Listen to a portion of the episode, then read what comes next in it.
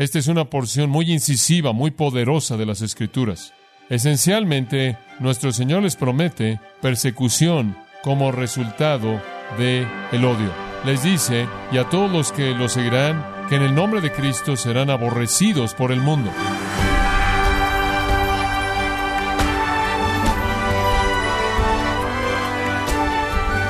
Le damos la bienvenida a este su programa Gracias a vosotros con el pastor John MacArthur.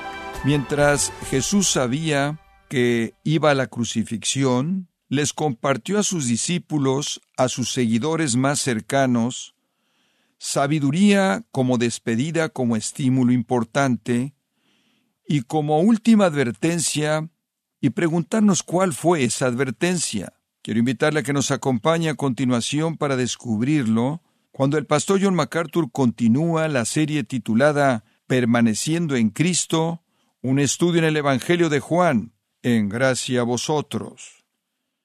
Juan 15. Y comenzaremos con el versículo 17. Ahora no voy a terminar este pasaje entero, es demasiado importante, pero vamos a iniciar. Se lo voy a leer en su totalidad, versículos 17 al 25. Esto os mando que os améis unos a otros. Si el mundo os aborrece, sabed que a mí me ha aborrecido antes que a vosotros. Si fuerais del mundo, el mundo amaría lo suyo, pero porque no sois del mundo, antes yo os elegí del mundo, por eso el mundo os aborrece. Acordaos de la palabra que yo os he dicho, el siervo no es mayor que su Señor. Si a mí me han perseguido, también a vosotros os perseguirán. Si han guardado mi palabra, también guardarán la vuestra. Mas todo esto os harán por causa de mi nombre, porque no conocen al que me ha enviado. Si yo no hubiera venido, ni les hubiera hablado, no tendrían pecado, pero ahora no tienen excusa por su pecado. El que me aborrece a mí, también a mi Padre aborrece. Si yo no hubiese hecho entre ellos obras que ningún otro ha hecho, no tendrían pecado. Pero ahora han visto y han aborrecido a mí y a mi Padre. Pero esto es para que se cumpla la palabra que está escrita en su ley. Sin causa, me aborrecieron. Le he estado diciendo que esta noche, esta noche de jueves, la última noche que nuestro Señor pasó con sus discípulos celebrando la Pascua, esta ha sido una noche como ninguna otra y hasta ahora ha sido una noche de amor. Comenzó con una expresión por Juan que habiendo a los suyos que estaban en el mundo los amó hasta la perfección. Ha sido dominada por amor y ha sido un tiempo increíblemente maravilloso que nuestro Señor ha pasado con sus discípulos. Pero ahora de pronto, en un cambio dramático, cambia de amor a odio. Y la palabra aborrecer es usada de manera repetida en este pasaje una y otra y otra vez. Y entiendo que es una palabra fuerte y tiene la intención de ser una palabra fuerte. Esta es una porción muy incisiva, muy poderosa de las Escrituras. Esencialmente, nuestro Señor les promete persecución como resultado de el odio. Les dice, y a todos los que lo seguirán, que en el nombre de Cristo serán aborrecidos por el mundo. Obviamente, esto comenzó con el odio hacia Cristo mismo. Lo odiaron tanto que lo mataron. Y no pasó mucho tiempo para que ese odio se transfiriera a sus seguidores. La iglesia nació en el segundo capítulo de Hechos. En el capítulo 3, Pedro predica un sermón. Y para el capítulo 4, los apóstoles son arrestados y encarcelados por la autoridad judía. En el capítulo 5, son encarcelados de nuevo. En el capítulo 6 comenzamos a conocer a algunos de los creyentes en la primera iglesia por nombre, y uno de ellos es Esteban, y en el capítulo 7 él es apedreado hasta la muerte por una multitud después de un juicio falso ante la corte alta judía, el Sanedrín. Para el capítulo 8, la persecución general se desata en contra de todos los creyentes, dirigida por un hombre llamado Saulo. Para el capítulo 12, el primer apóstol es asesinado. Es Santiago, es Jacobo, el hermano de Juan, y él es matado por Herodes. En el mismo capítulo 12, Herodes encarcela a Pedro, encerrándolo hasta que encontrara el tiempo apropiado para ejecutar a Pedro, pero Pedro fue liberado por un ángel. La persecución continuó para que supiéramos a partir de la historia que todos los apóstoles fueron martirizados, excepto por Juan, quien fue exiliado a Patmos. Llegamos al capítulo 9 y tenemos la conversión de Saulo en Pablo. Inmediatamente Después de su conversión enfrenta amenazas y persecución por parte de los judíos mismos en Damasco, en donde él fue convertido. Comenzando en el capítulo 9, él enfrenta persecución y eso sigue hasta el final del libro de los Hechos, en el capítulo 28, Todo tiene que ver con Pablo predicando el Evangelio, plantando iglesias, estableciendo líderes y siendo perseguido. Su vida estuvo al filo de la muerte diariamente a partir de complots de los judíos y los enemigos de la cruz entre los gentiles. Los primeros perseguidores de los cristianos fueron los judíos que vieron a los cristianos como herejes. Y en el capítulo 16 de Juan y versículo 2, Jesús le dijo a sus discípulos que esperaran esto, o se expulsarán de la sinagoga. Una hora vendrá en la que toda persona que os mate pensará que está ofreciendo servicio a Dios. Esta fue la actitud de los judíos. Los expulsaron de la sinagoga y pensaban que estaban sirviendo a Dios cuando los ejecutaron. Los judíos entonces fueron los primeros perseguidores de los cristianos, fueron los que mataron a Cristo y fueron los que siguieron con la persecución de sus seguidores. En el libro de los Hechos, el Evangelio comenzó a esparcirse en el mundo mediterráneo y en el mundo mediterráneo, obviamente, los gentiles estaban en control. No pasó mucho tiempo después de que los gentiles continuaron con la persecución y comenzaron a usar la espada en contra de los cristianos. Los romanos continuaron con esa persecución esencialmente por casi 300 años. Los romanos pensaron que tenían razón de deshacerse de estos cristianos, estos seguidores de Cristo, pero hubieron razones políticas. Los cristianos decían Jesús es Señor y no decían César es Señor.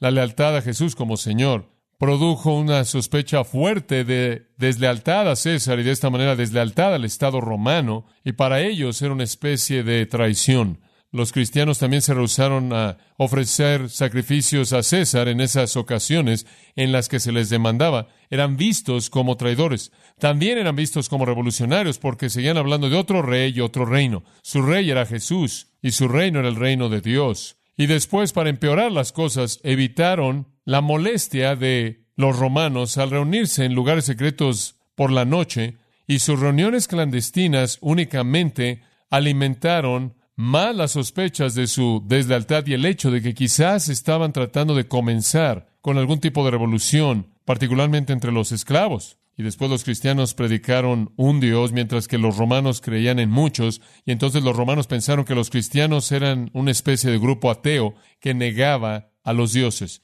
Esto tuvo ramificaciones políticas porque no había separación entre la iglesia y el Estado, no, no hasta Estados Unidos, ciertamente no en tiempos romanos también tuvieron razones sociales. Los romanos estaban aterrados porque los cristianos estaban teniendo una influencia fuerte entre las clases bajas, la gente pobre, y eso encaja con lo que la Biblia dice, no muchos poderosos, no muchos nobles. Dios ha elegido a los pobres y a los débiles y a los nadies y a los nadas. 1 Corintios capítulo 1, y estaban escuchando y estaban oyendo. También temían que esto se extendería a los esclavos y podría haber una revolución de esclavos.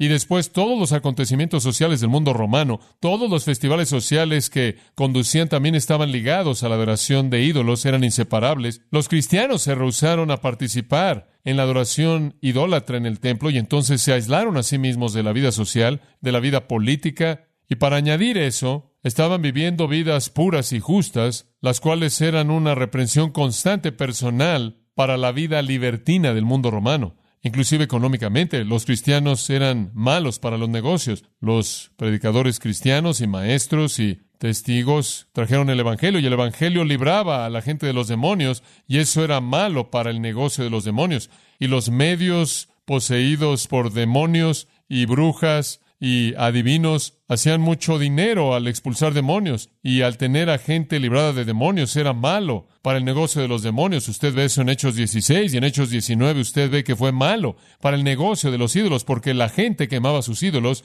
y eso hacía que las ventas de ídolos se desplomaran. Los cristianos eran, por todas estas razones y muchas más, una amenaza.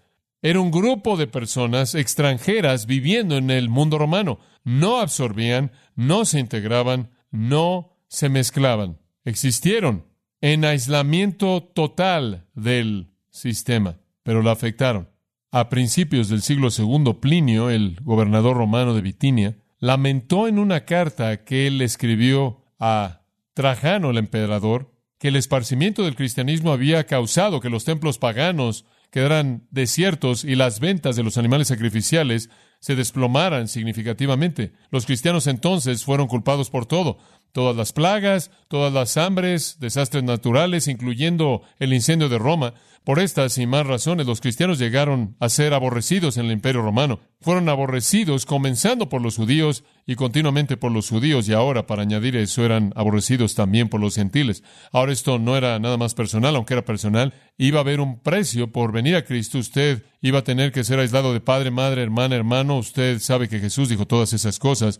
Él vino a traer espada para separar a la gente de su familia y sus amigos, porque eso es lo que el Evangelio hace. Definitivamente existía ese aislamiento personal y persecución personal que los individuos sintieron, pero fue más que eso de lo que nuestro Señor estaba hablando aquí. Hay algo oficial en esto y la persecución oficial de los romanos comenzó en el 64, esa fue la primera bajo Nerón, el emperador Nerón. Los cristianos fueron arrestados, en todos lados fueron torturados, fueron crucificados, fueron arrojados a los animales salvajes, fueron quemados como antorchas para las fiestas en el jardín de Nerón. Pedro y Pablo probablemente fueron capturados en el periodo de la persecución de Nerón, y ese fue el tiempo en el que fueron matados. Tres décadas después, conforme esa persecución bajo Nerón se desvaneció, tres décadas más tarde, en los noventas, otro gobernante vino llamado Domiciano, y él lanzó otra persecución oficial que se extendió más allá de Roma llegando hasta Asia Menor, inclusive fue más extensiva que la anterior y es en ese periodo de persecución bajo Domiciano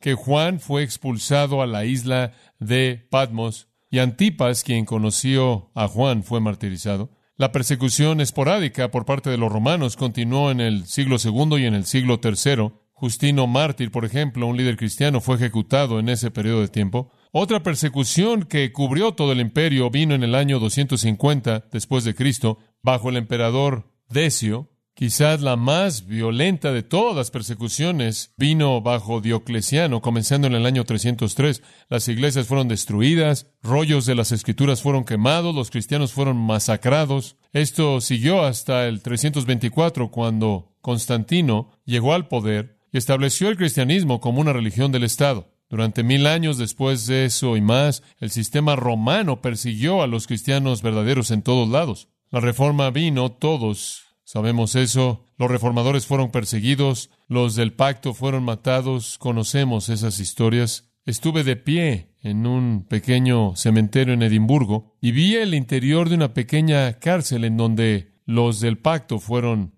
encerrados, todavía está ahí antes de que fueran quemados en la estaca o decapitados. Esto ha continuado a lo largo de la historia. Es interesante que una fuente católica romana dice que en toda la historia de la Iglesia alrededor de 70 millones de cristianos han sido matados por su fe. 70 millones. Probablemente un número conservador. Y después este artículo dice esto. Dos terceras partes de ellos después del comienzo del siglo XX. Este artículo continúa diciendo que cientos de miles han sido matados desde 1990 y todavía están siendo matados. Toda esa historia es exactamente lo que Jesús dijo en el pasaje que le leí. Nos aborrecen, nos aborrecen, y debido a que nos aborrecen, nos perseguirán. Es una profecía que es absolutamente precisa. Jesús dijo eso y eso es exactamente lo que ha sucedido. Quizás usted nunca pensó en eso como una profecía, pero eso es lo que es, y una muy precisa. Nos dice lo que iba a venir, y eso es lo que la historia ha registrado. Y el Señor dijo todo esto en la noche antes de su muerte con los once, conforme caminó al huerto de Getsemaní, en donde él sería arrestado y él mismo sería ejecutado al día siguiente, y comenzó la hostilidad que todavía se lleva a cabo, inclusive en la actualidad. Ahora, las palabras de Jesús hasta este punto, que hemos estado viendo en los capítulos 13 y 14 y la primera parte del 15, han sido palabras de promesa y palabras de consuelo y palabras de aliento y palabras de esperanza Usted podrá decir que han sido palabras de bendición celestial, han sido palabras de amor, pero ahora son palabras no de bendición celestial, sino de persecución terrenal. Él les dio tantas promesas para alentarlos. Él iba a preparar un lugar para ellos en la casa del Padre, regresaría y se los llevaría al cielo. Iban a estar mejor con Él si Él se fuera, porque Él enviaría al Espíritu Santo y el Espíritu Santo estaría en ellos. Él les dijo que lo que pidieran en su nombre, Él lo haría. Todos los recursos del cielo estarán a su disposición mientras que estuvieran en la tierra.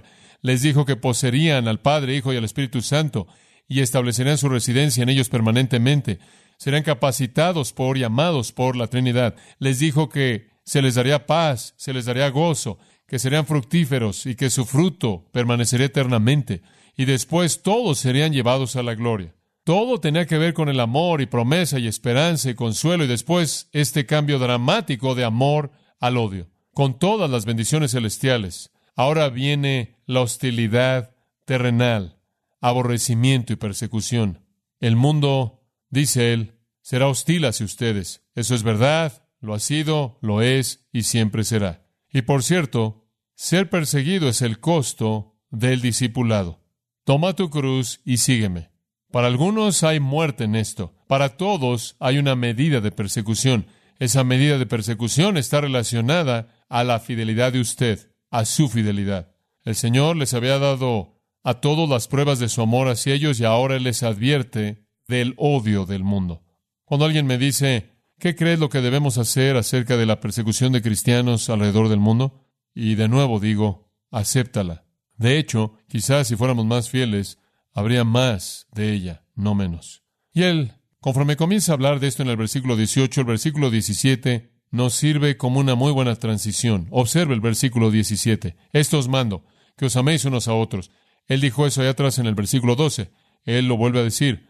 Esto os mando, que os améis unos a otros. Ahí atrás en el capítulo 13, 34 y 35, él dijo, por esto conocerán todos los hombres que son mis discípulos, si os amáis unos a otros. Él les dijo, ámense unos a otros como yo los he amado. Ahora él dice, les mando que se amen unos a otros, se sigan amando unos a otros, lo van a necesitar, lo van a necesitar. Es como si dijera, Ámense unos a otros profundamente, ámense unos a otros humildemente, ámense unos a otros lealmente, ámense unos a otros fervientemente, ámense unos a otros de manera devota, ámense unos a otros sacrificialmente como yo los he amado, porque lo único que tienen son el uno y el otro. Lo único que tienen son el uno y el otro. No van a recibir eso del mundo, van a recibir odio del mundo. Entonces, ámense el uno al otro.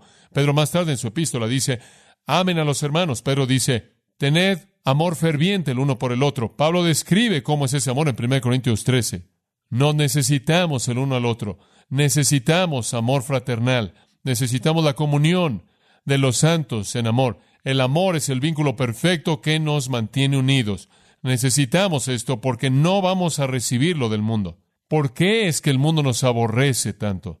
¿Por qué? Bueno, en este pasaje nuestro Señor da tres razones, por lo menos. Razón número uno viene del versículo 18 y 19. Versículo 18, únicamente vamos a leer la primera parte. Si el mundo se aborrece, si el mundo se aborrece, y esa es una cláusula condicional que espera una respuesta positiva, entonces podría ser debido a que el mundo se aborrece. Después pasa al versículo 19. Si fuerais del mundo, el mundo amaría lo suyo. Pero porque no sois del mundo, antes yo os elegí del mundo, por eso el mundo se aborrece. Entonces, si usted pregunta por qué nos aborrecen, ¿cuál es la respuesta? porque no somos parte del sistema. Existimos como una entidad no absorbida. Somos un problema. Hay un libro interesante, un libro secular, del por qué los judíos son liberales. Usted puede hacerse la pregunta, cuando los estadounidenses han sido tan buenos con el pueblo judío, cuando las raíces de la bondad estadounidense básicamente se encuentran en el cristianismo, ¿por qué los judíos son tan liberales políticamente? La respuesta es porque la experiencia pasada con el cristianismo en Europa los hizo estar en contra del cristianismo porque supuestos cristianos hicieron la vida miserable para los judíos. Fueron perseguidos en el nombre del cristianismo en Europa. Y cuando usted lee el libro ¿Por qué los judíos son liberales? y usted comienza a ver lo que el autor dice que estaba detrás de esa persecución, el asunto predominante con las naciones de Europa por los judíos fue que no podían hacer que se integraran. No podían hacer que ellos absorbieran la cultura entonces se sentaron ahí como una entidad extranjera y no hicieron lo que el resto de la gente hicieron, y entonces se volvieron una amenaza para ellos. Tenían diferentes leyes para vestirse, diferentes leyes alimenticias, diferentes rutinas, una religión diferente, una tradición diferente, costumbres diferentes, y fueron objetos de la persecución debido a que no se integraban. Las culturas de Europa trataron de forzarlos para que se integraran y nunca lo hicieron y tenían pequeñas unidades en las que existían juntos. Comenzaban con negocios y artesanías y todos estaban contenidos en la esfera de su propia vida y nacionalidad y religión. Esto generó mucha hostilidad y odio y temor, dice el autor de ese libro. Bueno, esa es una especie de microcosmos de cómo el mundo nos ve. Somos un problema porque simplemente no somos parte del mundo. El mundo va en cierta dirección y no vamos en esa dirección. El mundo cree ciertas cosas y nosotros no. El mundo acepta ciertas cosas y nosotros no. El mundo dice que ciertas cosas están bien y nosotros no creemos eso. Somos una entidad extranjera aislada, existiendo dentro de otro sistema y no nos integramos. El mundo, cosmos. ¿Qué significa eso? Básicamente en las escrituras significa los malos caídos, y permítame decirlo de otra manera, caído y cayendo, porque la raza humana no ha acabado de caer. Sí, en Génesis 3 cayó, pero ha estado cayendo desde ese entonces. Comenzó la caída y continúa cayendo. Hombres malos van de mal en peor, en peor, en peor. El mundo, el sistema de humanidad gobernado por la maldad, todavía está cayendo. Entonces, ¿qué es el mundo? Es el sistema malo, caído y cayendo de gente no regenerada, controlado por Satanás. En el Evangelio de Juan, capítulos 12, 14, 16, nuestro Señor dice, Satanás es el gobernante de este cosmos. Juan 8, si están en el cosmos, en el sistema, sois de vuestro padre el diablo. Hay dos reinos existiendo en el mundo. Está el reino de Satanás y el reino de Dios. Y no se mezclan, no se combinan. No aplaudimos a aquellos que hacen maldad como el sistema lo hace. Romanos 1.32. Saben que las cosas están mal, pero aún aprueban los que las hacen. No hacemos eso. No hacemos eso. Proverbios 29, 27 dice, el que es recto en el camino es abominable al impío. El que es recto en el camino es abominable para el impío. El sistema impío odia la justicia. Si fuerais del mundo, y no lo son, si fuerais del mundo, el mundo amaría lo suyo. Fileo. Eso simplemente está hablando de afecto natural. Si están en el mundo, tienen un afecto natural hacia ellos y ellos hacia ustedes. Pero, me encanta esto, antes yo os elegí del mundo. Cuando usted se convirtió en cristiano, usted fue elegido por Dios para salir del mundo. Usted no es del mundo, a la mitad del versículo 19. Usted no es del mundo. ¿Por qué? Porque yo os elegí del mundo. Usted ahora es una reprensión viviente para el mundo. Nos convertimos en la conciencia del mundo nos odian por eso. Y oh, por cierto, les encanta ver a alguien que se dice cristiano caerse y arder en un desastre moral. Les encanta ver eso. Se alimentan de eso. Según de Corintios 4, el apóstol Pablo dice, nosotros, quienes damos manifestación de la verdad, nos recomendamos a nosotros mismos a la conciencia de todo hombre. Hay una ley de Dios escrita en el corazón de toda persona los no regenerados como también nosotros. La ley de Dios está en el corazón y nosotros predicamos la verdad. Agarra su corazón, alumbra su conciencia y o los acusa o los justifica. Somos la conciencia del mundo y nos aborrecen por ello. Cuando usted se convirtió en cristiano, su relación con el mundo cambió. Yo se elegí Usted ve eso de regreso, lo que él dijo en el versículo 16, no me elegisteis vosotros a mí, sino que yo os elegí a vosotros, yo os he puesto para que vayáis y llevéis fruto y vuestro fruto permanezca. Esto simplemente está reiterando la elección divina soberana para salvación. Yo os elegí cuando yo los arranqué del mundo y los hice míos. Hubo una desconexión total. Escucha Gálatas 6:14, cuán dramático es. El mundo me ha sido crucificado a mí y yo al mundo. Esa parte de mi existencia se acabó. Está muerta. Soy un ciudadano del cielo. Mi Padre está ahí, mi herencia está ahí, mi Salvador está ahí, mi iglesia triunfal está ahí, mi recompensa está ahí. Somos extranjeros y peregrinos, dicen las Escrituras, en este mundo. Filipenses 2.15 lo describe bien, mostrando ser hijos irreprensibles, inocentes de Dios, en medio de una generación maligna y perversa, entre la cual aparecen como luminares en el mundo. Entonces aquí estamos en el reino de las tinieblas y somos las luces. ¿Y qué hace la luz? Efesios 5:11 exhibe la oscuridad. Brillamos en la oscuridad y la exhibimos y nos odian por ello. Santiago 4:4 invierte eso y dice, la amistad con el mundo es hostilidad hacia Dios. Si usted es amigo del mundo, usted es hostil hacia Dios. Primero de Juan 2 dice, si alguno ama al mundo, el amor del Padre no está en él. Entonces nos aborrecen porque no somos parte de ellos.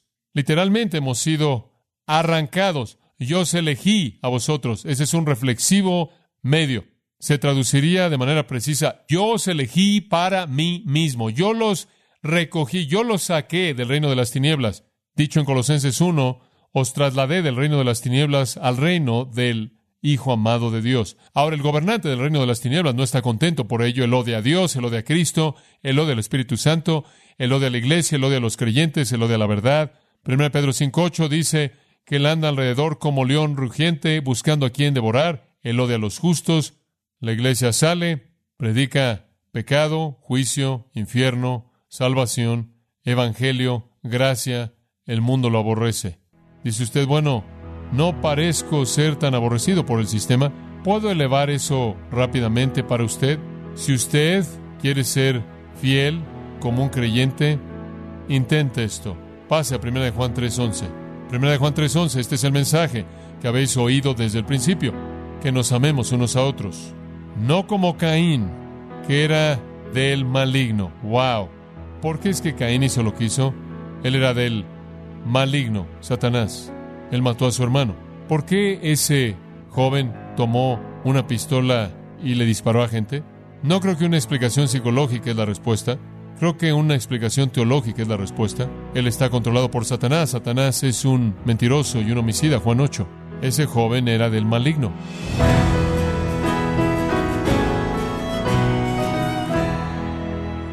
Hemos estado escuchando al pastor John MacArthur en el mensaje ¿Por qué el mundo odia a los cristianos? Primera parte, en la serie titulada Permaneciendo en Cristo, en gracia a vosotros. Estimado oyente, tenemos un nuevo libro escrito por John MacArthur titulado El aposento alto. Una mirada a las promesas más poderosas que Jesús le da a sus seguidores en las Escrituras. Puede obtener su copia El aposento alto, escrito por John MacArthur en gracia.org o en su librería cristiana más cercana. Y le recuerdo también que puede descargar en audio o transcripción gratuitamente los sermones de esta serie, permaneciendo en Cristo, así como todos aquellos que he escuchado en días, semanas o meses anteriores, en gracia.org. Si tiene alguna pregunta o desea conocer más de nuestro ministerio, como son todos los libros del pastor John MacArthur en español, o los sermones en CD, que también usted puede adquirir, escríbanos y por favor mencione la estación de radio por medio de la cual usted nos escucha en gracia a vosotros. Es importante conocer no solo el país y ciudad de donde usted nos escucha, sino también la radio. Para quienes contactan nuestro ministerio por primera vez, pueden solicitar una copia del mensaje de promoción sin costo alguno, un mensaje por oyente únicamente. Si usted vive en los Estados Unidos o Puerto Rico, escríbanos a Gracia Vosotros, P.O. Box 4000, Panorama City, California 91412. O puede escribirnos a través del siguiente correo electrónico radio arroba En nombre del pastor John MacArthur, de nuestra asistente administrativa Jessica Fonseca, así como del personal, queremos darle las gracias invitándole para que nos acompañe en la próxima edición y juntos continuar desatando la verdad de Dios un versículo a la vez, en gracia a vosotros.